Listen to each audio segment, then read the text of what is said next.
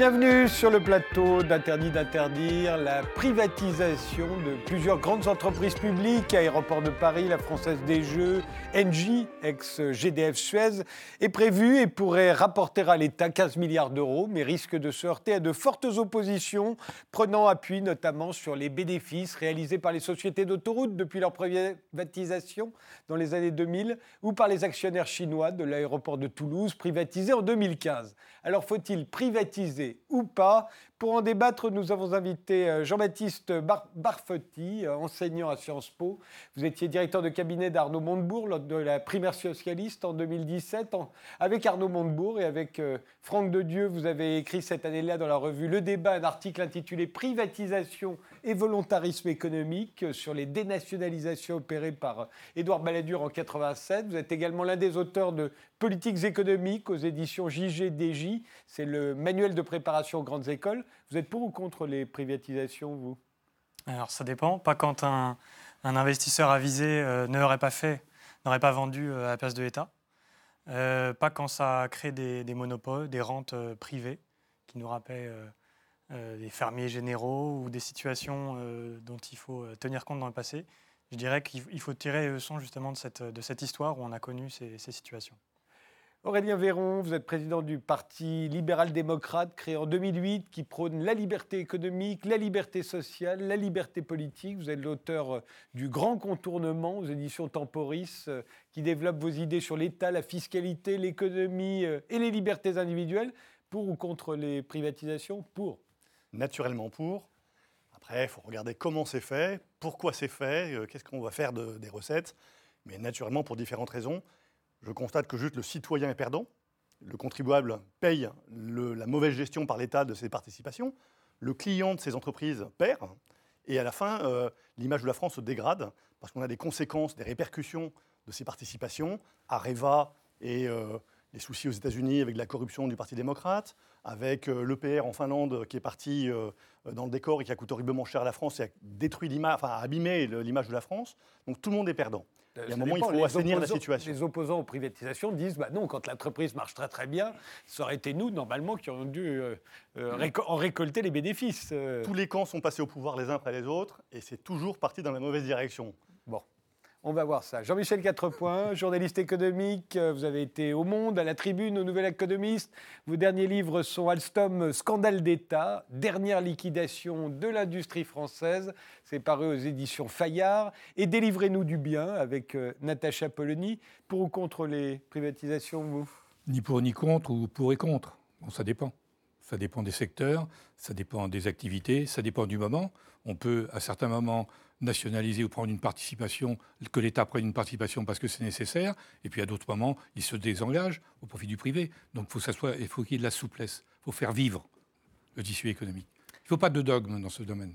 Jean-Louis Barou, chef d'entreprise, ancien d'Erinter, euh, qui a fusionné avec Air France et de Transair Région. Vous avez créé euh, le World Air Transport Forum, qui est le grand rendez-vous annuel du transport aérien et, grand créateur aussi du, et créateur aussi du APG World Connect, rencontre annuelle des acteurs du transport aérien, y compris les aéroports et les agences de voyage. En 2017, vous avez publié Ces vérités que l'on vous cache aux éditions de l'Archipel. Pour ou contre les privatisations? Bah, Si c'est pour transformer un monopole euh, public en monopole privé, je ne suis pas vraiment pour. Vous parlez d'aéroports de Paris, là, par exemple Entre autres, je peux parler d'aéroports de Paris. Euh, mais par contre, je ne suis pas contre du tout de privatisation. Il est prouvé quand même que l'État n'est pas un très très bon gestionnaire. Ah bon? Mais Écoutez, on va voir. Euh, mais d'abord, quelques images bah, de ces privatisations qui suscite euh, la controverse euh, telle que ça a été rapporté sur RT France. Le gouvernement pourrait ainsi obtenir quelques 9 milliards 500 millions d'euros pour la vente de l'ensemble ou une partie des actifs détenus dans le groupe Aéroport de Paris. Actuellement, l'État perd 660 millions d'euros de dividendes annuels de la part d'Aéroports de Paris. Le gouvernement, lui, détient 50,63% des parts, soit 9 milliards 500 millions d'euros. Le gouvernement envisage également de privatiser la Française des Jeux et Engie. Mais à quoi servira cet argent D'après Emmanuel Macron, cette somme sera destinée au financement de l'innovation sur l'intelligence artificielle, le stockage des données et le stockage de l'énergie renouvelable. Pourtant, la privatisation d'aéroports de Paris suscite des craintes, un sujet sensible qui divise depuis longtemps. La France a connu plusieurs vagues de privatisation, commencées en 1986.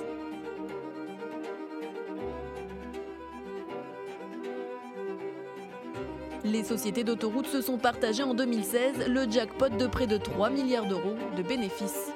Après toutes ces privatisations, le projet de vente d'aéroport de Paris relance la polémique et rappelle de mauvais souvenirs. La privatisation de l'aéroport de Toulouse en 2014 avait permis aux actionnaires de se verser un dividende exceptionnel de 15 millions d'euros. Jean-Michel Quatrepoint, vous vouliez euh, réagir? Oui, sur les. L'État espère retirer 15, 15 milliards d'euros, 10 milliards seulement pour le fonds d'innovation et 5 milliards pour le désendettement. Oui, il faut rembourser les dettes aussi. Oui, mais alors 5 milliards par rapport à une dette de 2300 milliards, Mm, oui. c'est- vraiment peanuts. Donc, en fait, Oui, mais enfin, remarquez que comme on va, on va jamais rembourser 500 milliards d'un coup, non, mais de toute façon, on ne remboursera jamais la dette. hein, c'est possible, certains le disent. Bon. Donc, euh, c'est toujours. on- le fonds pour l'innovation, il y a eu la même chose pour l'autoroute, pour les autoroutes. L'argent devait servir au fonds d'autoroutiers pour améliorer les, les- les routes, etc.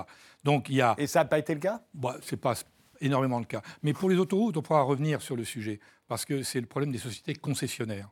hein. Il faut comprendre ce qu'est une co- société concessionnaire. Au bout de 30 ans, les sociétés concessionnaires, les autoroutes, c'est 25 ou 30 ans. ouais, Au bout de 30 ans, la concession revient pour zéro à l'État. Ouais. C'est le cas des sociétés d'autoroutes. ce C'est exactement en ça. 2032, 2036, Exactement. hein, je crois. Donc, selon les- ce qui explique qu'effectivement, elles dégagent effectivement des profits pour amortir leur investissement. Elles ont d'ailleurs, elles gagnent de l'argent aussi par un système d'amortissement accéléré. Hein? Donc, ça- ce qui leur permet de, de payer moins, moins d'impôts. Mais globalement, au bout de 30 ans, elles ont zéro comme actif. hein? Donc, c'est ce qui explique ces bénéfices. La société concessionnaire, si vous voulez, c'est, euh, les Français aiment beaucoup les sociétés concessionnaires. On a eu ça avec la, la Lyonnaise et la Générale des Eaux. On a ça dans différents domaines. Ce sont des concessions de services publics. L'État concède, par appel d'offres généralement, à une société privée le soin de gérer et d'investir pendant 30 ans, généralement c'est 30 ans, euh, à une concession de services publics. Et euh, il met un cahier des charges. Et ensuite, c'est à l'État, à la puissance publique ou à la collectivité territoriale, de faire en sorte que ce cahier des charges soit strict et soit contrôlé. La contrepartie, c'est qu'effectivement, cette société, elle verse généralement une redevance annuelle, et ensuite, elle doit faire des investissements. Elle doit respecter un plan d'investissement. Mais on pourrait aussi ajouter, je pense que les sociétés concessionnaires, ça n'a pas été fait, on aurait dû mettre effectivement des obligations de création d'emplois, notamment. Car ces sociétés concessionnaires, pour, pour gar- garder, gagner le maximum, effectivement, suppriment et automatisent massivement les emplois. Moi, je suis très. Aujourd'hui, les péages sont automatisés. Alors, on peut dire c'est bien, etc. Cela dit, ça supprime de l'emploi. De la même façon, vous avez les euh, stations-service. Les stations-service, vous avez vu disparaître les emplois aussi. Alors qu'on a une désertification des provinces, pourquoi n'a-t-on pas obligé ces sociétés à respecter un minimum de création d'emplois locaux? Ça, ça doit être dans un cahier des charges. Donc c'est à l'État, effectivement, d'imposer un cahier des charges et ensuite de faire respecter ce cahier des charges. Quelque chose à ajouter sur le fait qu'il y a des sociétés concessionnaires et que donc il ne faut pas les confondre avec d'autres? Je dirais que dans le cas d'Aéroport de Paris, ce n'est pas du tout ce qui est prévu. En fait, euh, pour l'instant, euh, c'est une vente qui est, qui est prévue. Le problème, c'est que Aéroport de Paris euh, est propriétaire à perpétuité de son terrain et que ce que l'on va vendre n'est pas à perpétuité. Donc, on parle concession, d'une aussi de, une concession de 70 ans euh, pour l'instant. En fait, on ne sait pas très bien. Et je pense que juridiquement, ça va être Ça va être extrêmement compliqué. compliqué. Mais par contre, une fois que euh, le nouveau propriétaire sera en place, eh ben, il fera ce qu'il voudra. Euh, il prendra du personnel ou il ne prendra pas de personnel. Les, le- les cahiers des charges, je vois très mal comment l'État pourrait imposer un cahier des charges à un nouveau propriétaire d'aéroport de Paris. Quel est l'intérêt, alors pour vous qui êtes favorable aux privatisations, quel est l'intérêt de privatiser une société comme Aéroport de Paris? Encore une fois, c'est un monopole. si encore on privatisait différemment, Orly Ouest, Orly Sud et Roissy, il y aurait de la concurrence entre les trois. Je pourrais peut-être espérer avoir mon bagage en moins de trois quarts d'heure, par exemple, moins d'une demi-heure, ce qui serait un record qui n'a jamais été battu dans le cadre d'aéroport de Paris. Mais sinon, quel est l'intérêt? Pourquoi faire un tel cadeau? Alors, au niveau européen, d'abord, il y a une concurrence entre les aéroports hub, les centres. Oui, mais ça, c'est euh, ce que nous dit. Enfin, quand, quand, ma, valise hier n'arrivait pas, je me suis pas dit la prochaine fois je vais passer par Londres pour rentrer chez moi. si on parle de, là, vous parlez de la qualité d'aéroport de Paris. Elle est très mal classée. C'est une pépite sur le plan financier. C'est une pépite qui rapporte tous les ans à l'État euh, une cote-part de 250 millions d'euros. Notamment grâce aux centres commerciaux. Et à l'immobilier, qui commence à monter en gamme. Mais la, qualité de service de l'aéroport est catastrophique. Orly, c'est carrément la queue de toute l'Europe. Roissy, c'est pas très bien classé. Quand vous voyagez, vous vous rendez compte que c'est une horreur. Quand vous achetez un billet d'avion, vous vous rendez bien compte que la plupart des billets low cost, ou en tout cas euh, les plus accessibles, passent par des aéroports européens qui ne sont pas Roissy. Mmh. Parce que Roissy n'est pas euh, compétitif euh, par rapport à d'autres aéroports. Donc il y a une concurrence entre aéroports. Euh, ensuite, la qualité étant tellement dégradée, est-ce qu'on peut laisser, on peut continuer euh, à laisser les rênes à un État qui laisse la gouvernance assurer une qualité désastreuse, alors qu'on est Paris Est-ce qu'on accepte que les touristes qui arrivent, le premier pas qu'ils posent en France, c'est dans un aéroport qui fait pitié à ceux qui voyagent? Donc pour vous, voilà, ce sera un meilleur service. Un meilleur service pour les Français, une meilleure image pour la France et puis une meilleure qualité de service. En plus, le rendement, si on vend euh, Aéroport de Paris à un bon prix, vous parlez de 15 milliards, il y a un goodwill qui vaudra sans plus que ça. Non, c'est Aéroport de Paris. Non, la part, la part de l'État. Mais la, Non, non, non, 15 milliards, c'est ce qu'il peut espérer de... La totalité des recettes des trois privatisations envisagées. la valorisation à la cession, la cession d'Aéroport de Paris, c'est entre 18 et 20 milliards d'euros, dont la moitié pour l'État. Voilà. Donc l'État encaisserait 10 milliards. 10 milliards d'euros sur 250 millions de bénéfices nets versés à l'État chaque année, sur les bonnes années, je pense qu'on s'en sort très très bien. Donc la valorisation de la cession elle, valorise déjà le fait que c'est une pépite financière. Je préférerais que non seulement ça rapporte à l'État euh, maintenant, mais qu'en plus la qualité s'améliore et que les, salariés euh, d'Aéroport de Paris euh, continuent à voir leur fleuron s'épanouir à l'étranger, puisque l'Aéroport de Paris commence à être conseil et peut-être acquéreur d'aéroports à l'étranger. Aujourd'hui, en Europe, beaucoup d'aéroports sont privés ou détenus à majorité par des capitaux privés. ça se passe mieux qu'en France. Réaction? Peut-être réaction. Euh, dans le monde, à norme, c'est plutôt aéroport public. Hein. c'est à, 86% des aéroports publics, et en particulier aux États-Unis, grand pays du libéralisme, 99% euh, d'aéroports. pas le grand pays du libéralisme. En tout cas, il est réputé, il est réputé pour ça. Il est réputé, mais euh, pas juste titre. En tout cas, à 99%. On prend le cas d'aéroports de, de Francfort. Oui, les terminaux sont privés aux États-Unis. Les aéroports publics et les terminaux sont privés. Dédiés aux compagnies aériennes. Et, dédiés, aux compagnies aériennes. Et la gestion globale. Et ah à Francfort, par exemple, 50% euh, pour le Land et pour, euh, et pour la, vie de, la vie de Francfort. Donc euh, c'est plutôt une, une, anomalie européenne, j'aurais envie de dire. Et tout à l'heure, il y a eu une espèce de petit consensus sur le fait qu'il y avait une mauvaise gestion par l'État, par le public. on a aussi quand même des exemples en sens inverse du rail britannique qui a été privatisé où ça a été une catastrophe totale, à tel point que euh, les Britanniques ont été obligés de renationaliser. Euh, j'avais vu des, chiffres. Euh, le budget pour aller travailler au quotidien pour les Britanniques, c'est 14% à cause de cette privatisation ratée du rail, contre 2% dans le cas des Français. Donc ça peut grever quand même les budgets, de, les budgets des habitants. quand même. Les transports en France sont payés à 33% par les clients. Le reste, c'est payé par la collectivité. Euh, les gens qui vont travailler en France, ils sont subventionnés par la collectivité. Il faut quand même voir ça. On ne peut pas comparer des choses qui ne sont pas comparables. Et pour revenir juste un petit peu à la qualité euh, d'aéroport de Paris, en fait, il ne faut pas être trop critique. Euh, il faut être critique, mais pas trop. Aéroport de Paris, c'est d'abord une formidable pépite parce qu'il y a un terrain considérable. L'emprise de Roissy n'a pas d'équivalent en Europe. Et donc, ça veut dire que lorsque l'on voudra se décider à fabriquer un nouveau terminal à Roissy, on parle de terminal 4 pour 40 millions de passagers, pour savoir, pour avoir un ordre d'idée, euh, Orly, c'est 33 millions de passagers actuellement, Roissy, c'est 72 millions de passagers.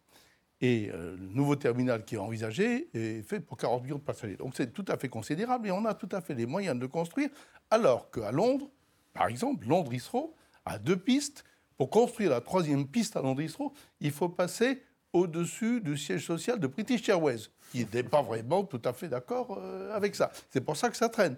Et, et Landistro et, l'agglomération londonienne est, en voie de congestion, ce qui n'est pas le cas à, à Paris et en particulier Orly, qui est complètement sous-exploité. Donc on a une capacité de développement considérable.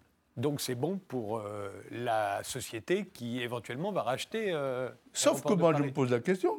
Prenez, si une société privée qui, qui, euh, qui rachète complètement Aéroport de Paris, il va falloir rembourser la charge d'emprunt, parce que ça, ça, va se passer par l'emprunt. Si ça rembourse la charge d'emprunt, pourquoi voulez-vous qu'elle investisse? On peut imaginer qu'elle va pressurer à mort le système existant et qu'au lieu d'avoir une amélioration du service, on risque d'avoir une dégradation. Par contre, si on privatisait une partie de l'aéroport, on va dire, on privatise Orly et qu'on garde Roissy euh, sur Donc, concurrence. à partir de là, on crée une concurrence. Et ça, je peux vous garantir une chose, c'est qu'immédiatement, la qualité de service va s'améliorer. Je rappelle que la France est quand même très endettée. Quand vous parlez d'un acheteur endetté, toutes ses participations, elles sont payées à crédit avec 2000 milliards de dettes. Hein. Donc euh, on est hedge fund, la France est devenue un vrai hedge fund avec un levier. On interdit aux hedge funds dans la finance. Hein.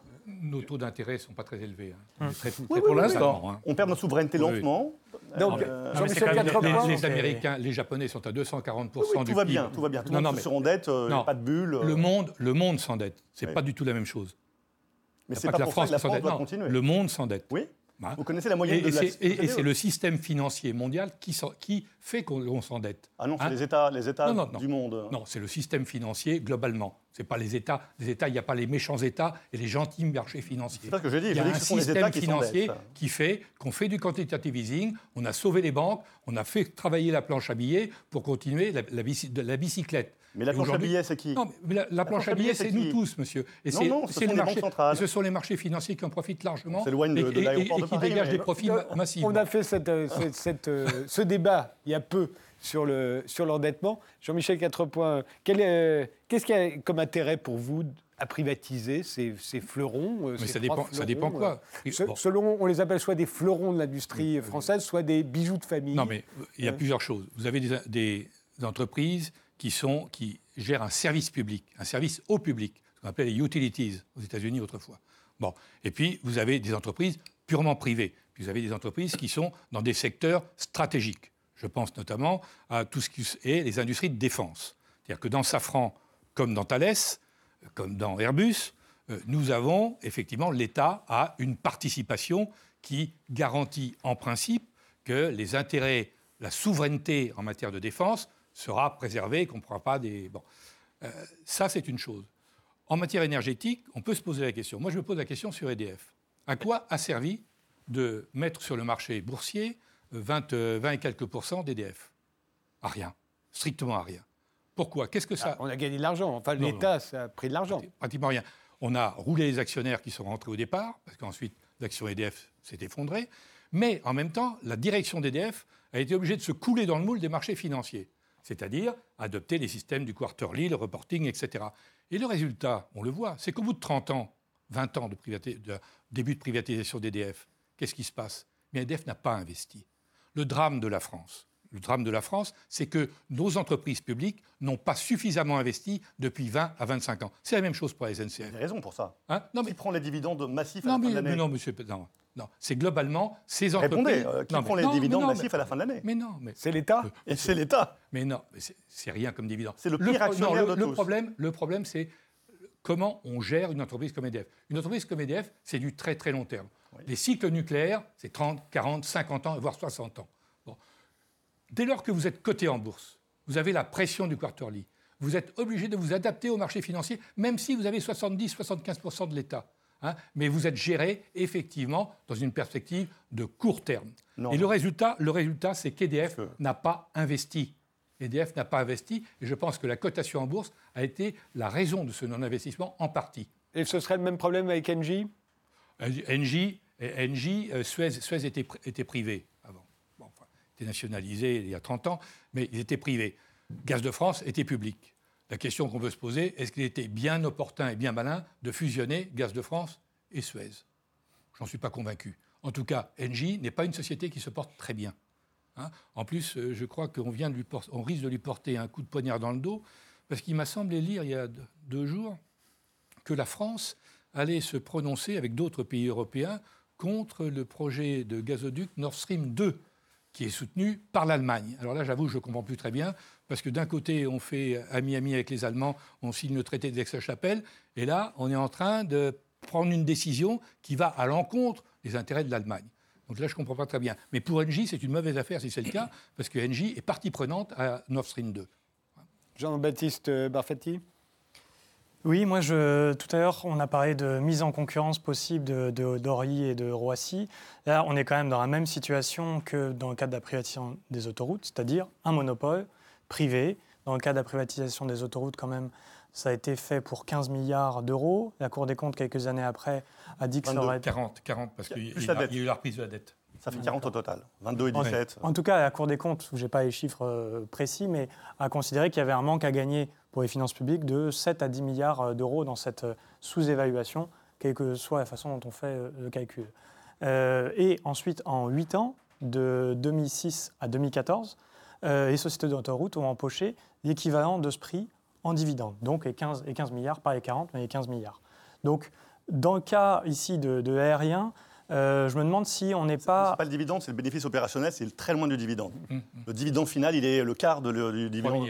Donc, moi, j'avais noté, euh, noté 15 on milliards. On mélange beaucoup les chiffres sur la rentabilité. On est très très loin de cette rentabilité-là. Ils sont à 12% sur les fonds Vous êtes sûr sur 8 ans Oui, oui. Sur 8 ans de... le BE. Vous prenez le. Oui, oui, euh... cela dit, peu importe le montant exact, on voit bien qu'à chaque fois, c'est la même chose. Le gouvernement euh, est accusé de vouloir vendre les bijoux de famille, hein, c'est-à-dire qui ont été payés par les contribuables français euh, année après année, et alors qu'on pourrait, euh, maintenant qu'on a nourri la bête, toucher des dividendes à l'infini, euh, puisque ce sont dit-on, des fleurons de l'industrie française, qui marchent très bien, euh, bah, le gouvernement les vend, on soupçonne toujours le gouvernement de les avoir vendus pas assez cher, euh, et que donc ce sont les actionnaires, en savoir l'entreprise privée qui va les acheter, qu'on soupçonne, elle, d'aller faire des bénéfices à notre place. Ah, il y, avait une formule célèbre, c'était la nationalisation des pertes et la privatisation des profits. Voilà. Hein et, euh, sauf que, euh, et, à chaque fois, c'est le même, euh, c'est le même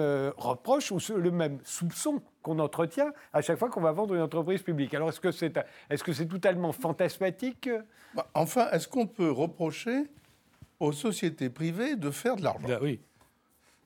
C'est leur, leur ADN. C'est le business. Oui, mais on pourrait dire qu'autant qu'on le fasse nous, c'est pas la peine de le. Non, il se passe, il se passe euh, au moins. Euh, je parle, peux parler juste pour le transport aérien que je connais un petit peu. Euh, lorsque vous avez l'État actionnaire d'une société de transport aérien, dans le cas d'Air France par exemple, 15%. Le fait d'avoir 15%, ça signifie la protection absolue de toutes les dérives qui peuvent se faire dans l'entreprise. Mmh. Imaginons que l'État. d'avoir des administrateurs de l'État qui jouent vraiment leur rôle. De, toute façon, les, syndicats, le personnel dit on peut faire ce qu'on veut, on peut demander ce qu'on veut, on peut faire des grèves que l'on veut. De toute façon, l'État payera. Imaginons que l'État ait vendu ses participations. Je vous garantis une chose c'est qu'on n'aurait pas eu la grève que l'on a eue dernièrement. Parce que les gens auraient eu peur, peur pour leur emploi. Mais là, ils n'ont pas peur du tout. Et donc, la première des choses, c'est de remettre les, les sociétés, qu'elles soient gouvernementales ou autres, en état de responsabilité. Dans le on est responsable des résultats. Avoir des bons résultats, c'est nécessaire pour les entreprises privées, et c'est très bien, parce qu'on oublie une chose, c'est que les actionnaires de ces entreprises, ils mettent bien leur argent, et il faut bien qu'ils ramassent un peu de sous. sinon, vous monsieur, ce sont des concessions de services publics. Quand ce sont des concessions de services publics... Air France n'est pas une concession de non, service non, Non, non, mais pour, pour aéroport, une, ça sera une concession de service public. Et, pour, les autoroutes, ce sont des concessions de services publics. Euh, Donc à partir de ce moment-là, c'est un cahier des charges. C'est un, un, deal entre l'État et celui qui reprend. Hein. c'est un contrat. Et donc, il suffit à l'État de bien spécifier ce qu'il veut dans ce contrat.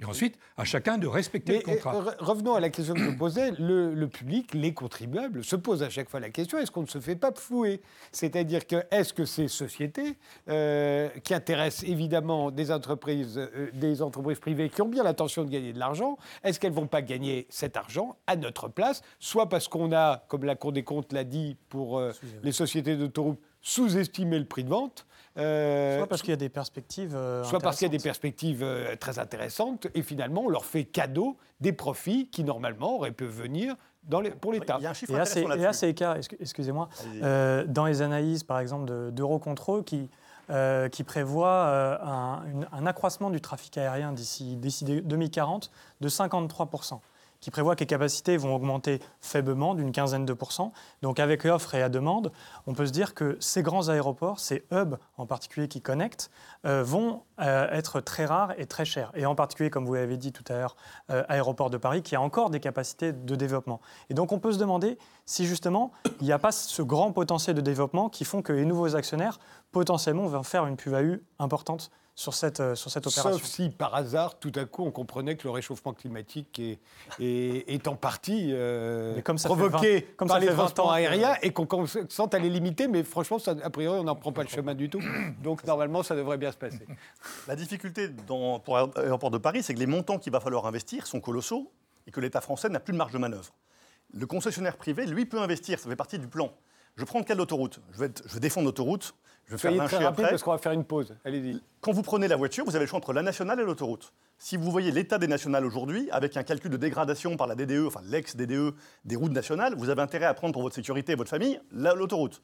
Vous payez le prix de l'autoroute en tant qu'usager, ce qui est naturel, vous êtes le client de l'autoroute, mais vous avez une qualité de service et une, sécurité de, la route qui est incomparablement meilleure que l'autoroute. Mais l'État français, le public faut la, même chose. que la route nationale ou départementale. L'État français, en gros, ponctionne chaque année 42 milliards euh, de euh, taxes sur l'essence, le gasoil, sur euh, les taxes sur les matriculations et différentes taxes liées à la voiture, et 2 milliards d'amendes légitimées, et dépense 13 milliards en entretien et investissement routier.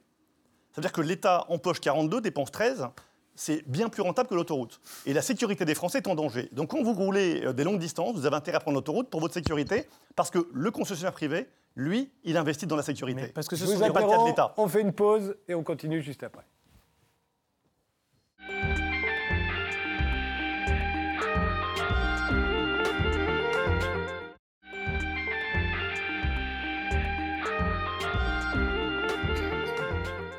Le débat de ce soir, c'est sur les privatisations prévues d'Aéroports de Paris, d'Engie et de la Française des Jeux. Autour de moi, il y a Jean-Baptiste Barfetti, qui est enseignant à Sciences Po, Aurélien Véron, le président du Parti libéral-démocrate, Jean-Michel Quatrepoint, qui est journaliste économique, et, Jean-Louis Barou, qui est chef d'entreprise. Euh, euh, stratégiquement, euh, est-ce que ça ne pose pas de problème? On a toujours l'idée, là encore, quand il s'agit de privatiser une entreprise publique, que le secteur privé aura moins de scrupules. Euh, pour euh, la Française des Jeux, par exemple, il est dit régulièrement, euh, y compris par les politiques qui sont opposés à cette privatisation, que si c'est du privé qui est derrière la Française des Jeux, bah, il n'y aura plus aucune limite, on va fabriquer de l'addiction. L'État, lui, étant plus scrupuleux, jamais l'État ne lui viendrait à l'esprit d'abuser euh, de, ses, de, ses, citoyens pour euh, leur extorquer euh, de l'argent. mais le privé, lui, le ferait. vous le pensez, Jean-Michel Quatrepoint Je pense que l'État n'est pas forcément vertueux. il profite des addictions, lui aussi. Mais en tout cas, il, n'assiste pas, il, ne les accentue pas. Mais il suffit, il suffit de mettre des, des, barrières, je veux dire, des... Bon, il y a, je crois d'ailleurs, on a prévu une commission d'éthique sur le, sur le jeu. Bon, il suffit de, réglementer à ce moment-là, de mettre le cadre dans lequel la Française des Jeux privatisés exercera euh, son activité. encore une fois, tout dépend du contrat que l'on met en place. Bon. Euh, ensuite, euh, on peut lancer aussi, est-ce qu'il y aura de la concurrence avec la Française des Jeux? Je ne suis pas un spécialiste des jeux, moi, je ne suis, pas joueur. Mais dans le cas de GDF, on dit, bah, attendez, si c'est privatisé, Engie, plus GDF mais Engie, le prix du gaz va monter. Oui, oui, oui. Là aussi, pas scrupuleux. Non, mais ça dépend si vous avez de la concurrence ou pas. Non, mais ou bien on crée un système de concurrence et la concurrence régule euh, les tarifs et régule le marché, ou bien on, vend un monopole et à, partir de là, pourquoi les gens ne se serviraient pas? Mais vous remarquerez qu'à chaque fois qu'on a euh, ouvert à la concurrence et dérégulé, euh, on s'est dit bah, il va y avoir plein d'entreprises qui vont rivaliser les unes avec les autres pour innover au grand bénéfice des consommateurs. Et au bout de quelques années, on s'aperçoit qu'il n'y en a plus que deux quasiment qui restent. Et, et, en général, on se demande si on a vraiment profité de la concurrence. En tout cas, ce n'est pas vrai pour le transport aérien. Non, pas dans le transport aérien. Le nombre de compagnies aériennes. Aux, États-Unis, au moment de la privatisation, il y a eu quand même une grosse. Il y en a eu partout, il y en a eu en Europe, mais le nombre de compagnies aériennes est le même que celui qu'il y avait quand je suis rentré dans le métier il y a 40 ans. Ah bon il y en a 1200 dans le monde. Jean-Baptiste. Et, dans le cas de la Française des Jeux, moi non plus, je ne suis pas un, joueur. Il y aura peut-être euh, à terme ouverture à la concurrence. Mais, et on peut dire qu'on serait parti héros entre régulateurs et gestionnaires et qu'on pourrait continuer à encadrer, comme c'est déjà le cas, euh, et, et risque d'addiction, etc.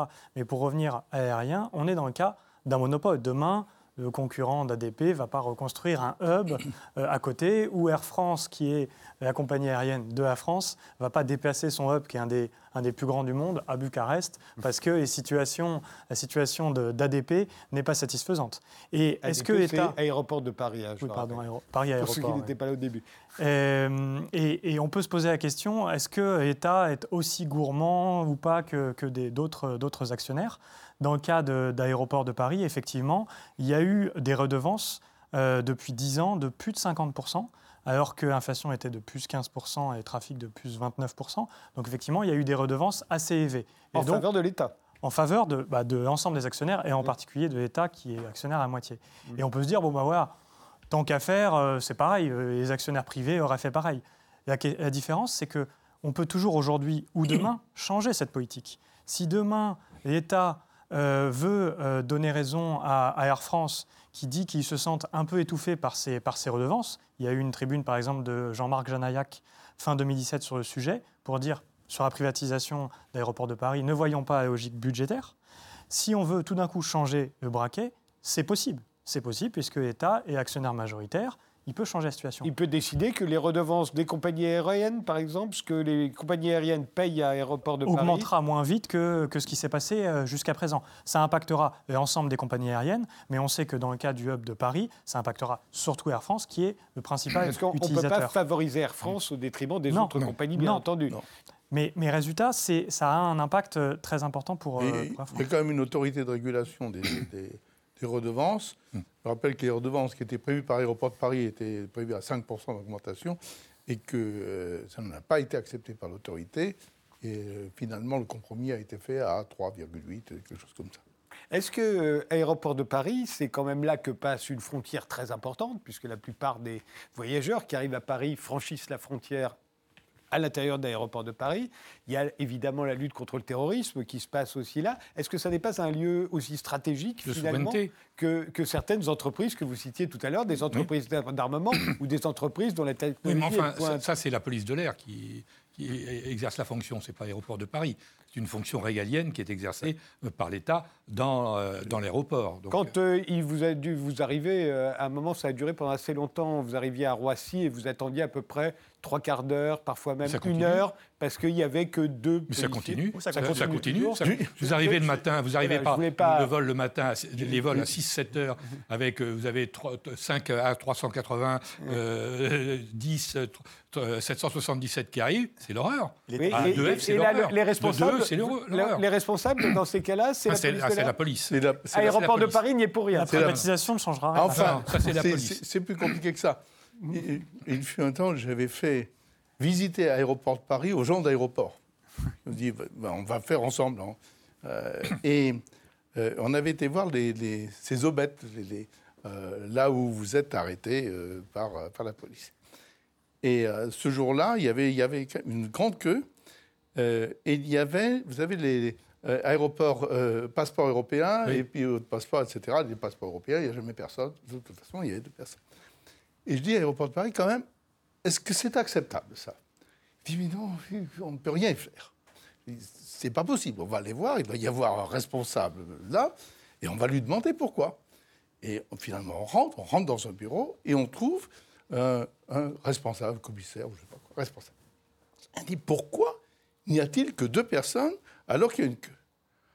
Mais monsieur, mais on ne sait même pas qu'il y a une queue. Est-ce que vous imaginez le travail de l'agent? Il est là, il voit une personne devant lui, il ne voit pas qu'il y a la queue derrière. Et alors, je dis, mais quelqu'un doit alerter, tout de même. Et celui qui doit alerter, je vais vous dire, c'est Aéroport de Paris qui devrait aller alerter, qui devrait crier très fort, maintenant aller mettre des gens. Eh bien, c'est pas fait. C'est pas fait parce que, comme vous le disiez, des, ce sont deux autorités totalement séparées. Et je ne veux, savoir ce, je ne veux pas savoir ce que fait la main gauche. Et en tout cas, je sais que c'est un cas, euh, enfin c'est à peu près unique actuellement à l'international. Il n'y a pas d'endroit. On n'est pas très bon. si, si, les Italiens ne sont pas très bons non plus. ah dans l'ensemble. Euh, mais justement, la privatisation de l'aéroport de Paris, a priori, ne changera rien à cette situation qui est du ressort ah bah, peut-être que Si. Peut-être qu'ils exigeront et ils seront constamment derrière la police pour qu'il y ait suffisamment de gens derrière les guichets. Par exemple, à Singapour, le parcours de l'aéroport est chronométré et les commerçants ont exigé que la douane euh, mette les moyens pour que les gens passent plus de temps à faire du shopping qu'à attendre dans les queues. Donc, on voit bien que des aéroports ont réussi à mobiliser. Et Singapour, c'est un État policier. Enfin, c'est euh, c'est pas la France. Hein. Non, mais ça aide un euh, peu, justement. Tout est possible. Il y, a une question, il y a une question de, souveraineté que vous posiez, vous posiez tout à l'heure. Donc, c'est du ressort de, la police de l'air. Mais il y a une petite disposition dans, dans le texte de, de AEWA qui est intéressant, qui est si demain Aéroport de Paris arrête euh, l'utilisation de l'aéroport de façon momentanée ou durable, il y aura une mise en demeure de l'État. Et si cette mise en demeure est restée infructueuse, on pourra retirer cette mission. Donc, effectivement, c'est bien prévu par les textes et de ce point de vue, le législateur a été prévoyant. Mais ça nous fait nous rendre compte que quand même, notre principale frontière, notre principal hub, plus de 100 millions de passagers par an, demain, le prestataire privé pourrait perdre beaucoup d'argent, mais pourrait arrêter pour une raison X ou Y d'avoir d'avoir cette, cette porte d'entrée vers, le monde. Ça, ça fait quand même réfléchir sur ils la ont Ils auraient les, le pouvoir, vous voulez dire, de le fermer En tout cas, ils pourraient dire que matériellement, ils ne peuvent plus, ils ne peuvent plus ouvrir, etc. Et en tout cas, c'est prévu par les textes que après euh, mise en demeure, on pourrait retirer cette mission pour rouvrir l'aéroport. Bah, en fait, on saisirait l'aéroport. Voilà. Pour rebondir ce que, ce que vous dites là, et ce que vous avez dit avant sur le rail britannique, au départ, la privatisation a été un échec. Les prix étaient fixés, il n'y avait aucun investissement, et donc la dédication des 30 années, des 30 années avant a commencé à se sentir. Thatcher, a, je crois que c'était Thatcher, a changé son fusil d'épaule. Il a dit dorénavant, on reprend le rail. Donc le rail est public, les, trains continuent d'être privés. Par contre, on va mettre des amendes extrêmement fortes à tout retard, tout accident, etc. Donc la menace de saisie, presque, ou en tout cas d'amende extrêmement dure. Et aujourd'hui, les bus à Londres, par exemple, il n'y a plus de retard. Le tube, c'est encore euh, compliqué, mais les trains en banlieue qui sont privés et les bus, qui sont des concessions de courte, durée, je crois que c'est 5 ans ou 3 ans, euh, il y a très peu de retard parce que chaque minute est facturée très chèrement par le régulateur. Et au lieu d'avoir une connivence entre l'État qui est acteur, régulateur et percepteur, on a un acteur privé qui est soumis à un régulateur. Le régulateur taxe très cher les erreurs, les écarts. Et puis le percepteur euh, réagit euh, sans trop serrer le cou de la bête, puisque, comme je vous disais, les boîtes françaises se sont fait tordre le cou par l'État qui leur a pris des dividendes excessifs qui n'ont pas pu investir. Il y a un partage des tâches où l'État a un rôle à jouer et de sanctions en cas de non-respect du cahier des charges. Si on appliquait ça à la SNCF, ça lui coûterait très cher. Il serait en ruine, mais bon. mais, l'État régulateur, ça a beaucoup de sens. Mais l'État régulateur ne joue pas son rôle. Si l'État régulateur jouait son rôle, vous pensez qu'on attendrait encore le Roissy Express? Il ne peut pas être acteur. Je rappelle que Roissy a été créé en 1973. 1973. Et depuis 1973, on n'a pas de liaison entre Roissy, il n'y a pas de liaison directe entre Roissy et la ville. Vous savez qu'Orly, l'aéroport d'Orly, a été créé en 1961 avec une gare. Il y a une gare à l'intérieur d'Orly. Elle n'a jamais été desservie par la SNCF, qui arrête ses passagers à Pont de Rungis, à 2 km d'Orly. Tout ça parce que la SNCF n'a jamais voulu, à l'époque, amener des passagers à l'avion. C'était un concurrent. L'État régulateur doit faire son rôle. C'est là où il doit dire, eh bien, ça va se passer comme ça et pas autrement. D'autant plus que l'État était actionnaire de tout majoritaire, voire monopole. On est d'accord, l'État n'a pas joué son rôle. Absolument. Hein, et c'est quand je parlais du problème des administrateurs de l'État dans les entreprises euh, où l'État a une participation, eh bien les administrateurs de l'État ne font pas toujours valoir l'intérêt d'État. Je pense à Alstom notamment, à un moment donné. Oui, il faut euh, valoir des intérêts divergents. Oui. La DGA, dans les, à SNECMA ou Thales, la DGA va exiger une stratégie. Et Bercy, qui est représentant, dit mais pas du tout, nous c'est l'inverse. On va... Mais parce qu'en en fait, en, fait c'est Bercy, hein. c'est Bercy derrière qui tient les ficelles.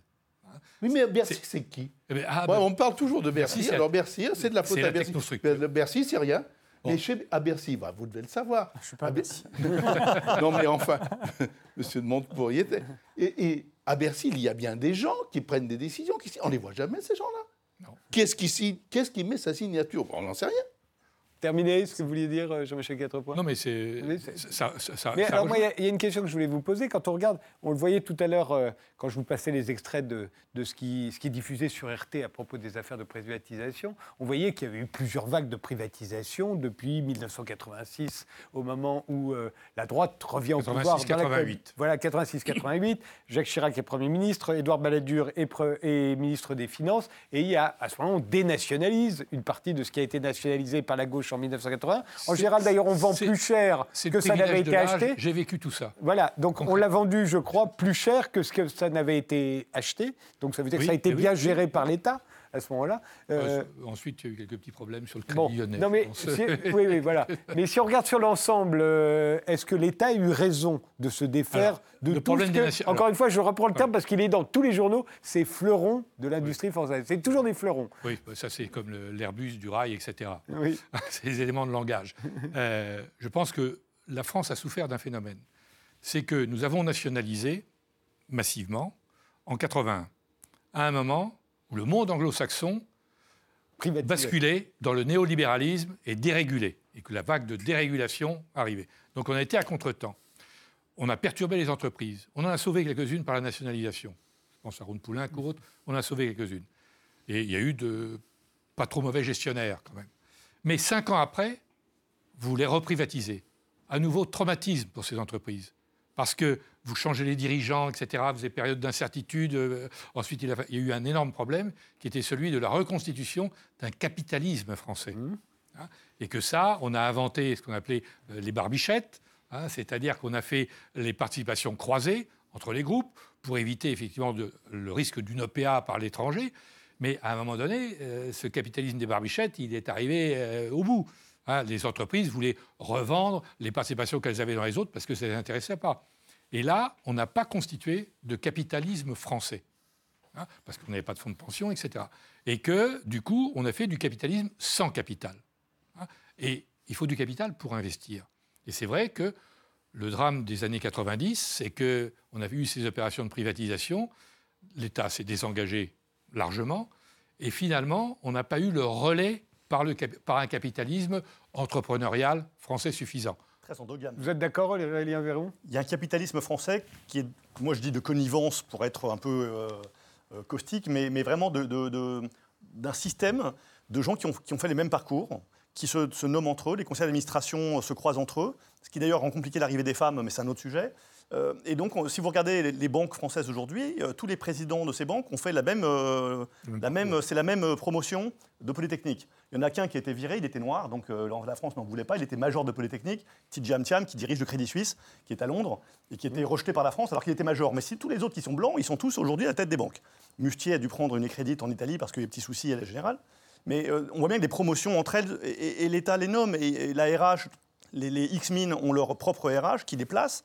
Donc ça crée à la fois des grands commis de l'État qui ont un sens de l'État remarquable pour certains d'entre eux, mais ça crée aussi une sorte de connivence qui agace les Français. Et l'endogamie des privatisations, ça a permis à des acheteurs, qui étaient un peu les mêmes, d'acheter pas cher. Euh, mais quand aujourd'hui un Chinois achète un aéroport à Toulouse, il le paye sans doute plus cher que ce que, les Français auraient payé, ce qui est très bien pour nos biens. Mais euh, ça choque l'identité française parce qu'on se dit mais qu'est-ce que ces étrangers qui viennent payer plus cher C'est très bon pour le contribuable. Il essaye quand même de se payer sur la bête en piquant la trésorerie euh, tout de Eh suite. ben oui, mais Après, toute entreprise, euh, euh, la le Crédit Lyonnais a fait pareil, euh, je pense que c'est juste une entreprise, mais après, s'ils veulent le revendre avec de la valeur, il faut quand même qu'ils investissent. Donc euh, tout ça pour dire que plus on élargit le spectre des, des cessions à l'étranger, et plus le prix remonte, ce qui est positif pour le Français euh, contribuable. En revanche, pour notre image, on a toujours un peu mal au cœur euh, en tant que Français, mais c'est c'est pour moi une oxygénation du capitalisme français. Jean-Baptiste Barfetti Oui, je pense que le capitalisme de connivence que vous décrivez, je ne pense pas qu'il soit propre à la France, à certaines écoles. Euh, On voit la même chose en Allemagne avec l'affaire euh, Volkswagen qui a complètement euh, étouffé un scandale. On voit la même chose au Japon aussi avec, Fukushima, etc. etc. Moi, ce que j'aurais à, rebondir sur ce, sur ce sujet, c'est qu'à mesure qu'on a vu l'État se retirer de ses fleurons, de ses bijoux, etc., on a vu le thème du patriotisme économique grandir. Et ça, pour le coup, autant les privatisations ont fait un consensus gauche-droite, autant le patriotisme économique aussi. Et finalement, quand on voit le de ces, privatisations euh, amorcées sous, sous Balladur, on se rend compte que le meilleur moyen de faire du patriotisme économique, c'est d'avoir l'État au capital. On voit AGF qui a été privatisé, racheté par les Allemands. On voit la Compagnie Générale d'Électricité, CGE, pour le coup, vraiment un feu rond, c'était Alcatel, Alstom, Thomson. Tout ça a été éparpillé en partie à une époque et Chantier d'Atlantique aussi. C'est rentré et sorti. Thomson n'était pas dans la CGE. Hein. Mais il y a une partie de, Thomson. bon. Euh, en tout cas, Alcatel euh, a été racheté par, euh, par Nokia. Alstom a été racheté pour partie par General Electric. Une autre moitié devait fusionner avec, avec Siemens. On voit la même chose sur toutes les entreprises quasiment de cette période, Péchinet, etc., etc. Et donc on voit cette incapacité, en tout cas de la France, à maintenir ses fleurons sur le sol avec une politique patriotique si État n'est pas au capital. Mais alors justement, quand on parle de la désindustrialisation française, est-ce que les privatisations en sont responsables? Parce que toutes ces, tous ces ça fleurons... A joué en partie, ça a joué en partie, indiscutablement. Oui. Ça a joué. Mais on revient à un problème de, du capitalisme français. Il y a un capitalisme familial, on le connaît dans le luxe, etc. Euh, mais globalement, il n'y a pas un grand capitalisme français parce que nous n'avons pas de fonds de pension. Oui, oui. Hein oui. Donc, Parce qu'on est un pays agricole aussi, peut-être. Non, non, la répartition, non, mais, la répartition est une des premières causes de cette absence de capital. C'est le, problème des fonds, des fonds de pension. Bon, C'est-à-dire qu'aujourd'hui, le CAC 40, plus de 50% de l'actionnariat du CAC 40, il est étranger. Hein euh, donc le CAC 40 n'est plus, à proprement dit, français.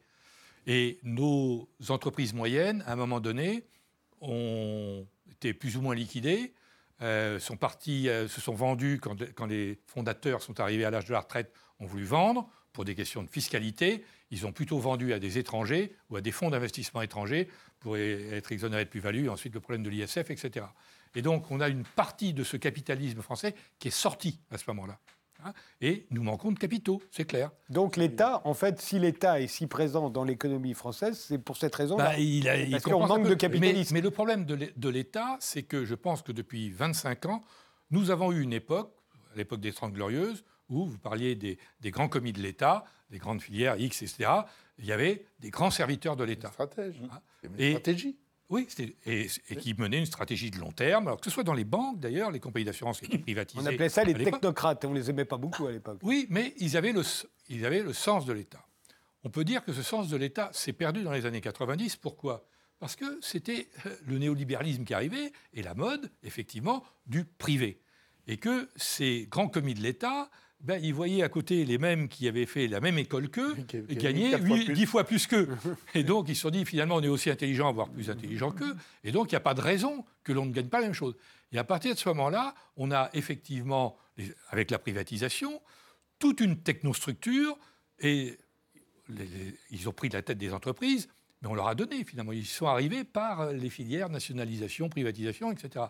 Et bah, ensuite, ils ont raisonné en fonction de l'intérêt de leur entreprise et de leur intérêt aussi, soyons clairs. C'est d'ailleurs comme ça que les salaires, d'un coup, des PDG ont été multipliés par 10. Hein. Dans les années 80, euh, les, PDG gagnaient, c'était des millions de francs. Hein. Ils sont passés aux millions d'euros à la fin des années 90, voire à plus. Hein. Je vous trouve très dur sur le terme néolibéralisme. je ne sais pas d'abord ce que c'est, mais je trouve qu'au contraire, c'est une globalisation. Moi, c'était, euh, j'ai connu ça euh, les années 80-90. Tout d'un coup, le ciel, tout s'envole. Le Minitel, c'est le pari français, et bien à côté, Internet apparaît. La téléphonie est hors de prix, tout d'un coup, euh, la téléphonie mobile se met en place. Euh, et en, 20 ans, on a vu une révolution mondiale où les services et notre consommation est devenue beaucoup plus accessible à des services qui étaient autrefois beaucoup trop chers et inaccessibles. Voyager en Italie, c'est devenu un, plaisir accessible aux classes moyennes, alors qu'avant, c'était horriblement cher. Donc, le monde s'est ouvert. Après, c'est très compliqué sur le plan social. Mais les entreprises françaises ont été remarquablement euh, efficaces pour être des conquérantes. Et la, justification des salaires, que je trouve parfois excessifs, comme pensent pas mal de Français, mais qui sont justifiés par le fait qu'ils sont sur une échelle de salaires qui sont comparables aux groupes euh, étrangers qui sont des conquérants. Les, pépites françaises euh, sont des conquérantes et ont conquis le monde et sont aujourd'hui des fleurons. Mais ils ont disparu. Mais LVMH est connu, Dassault Systèmes, c'est mondial. c'est du capitalisme, ce sont des familles. Ce sont, des, familles. Ce sont des familles.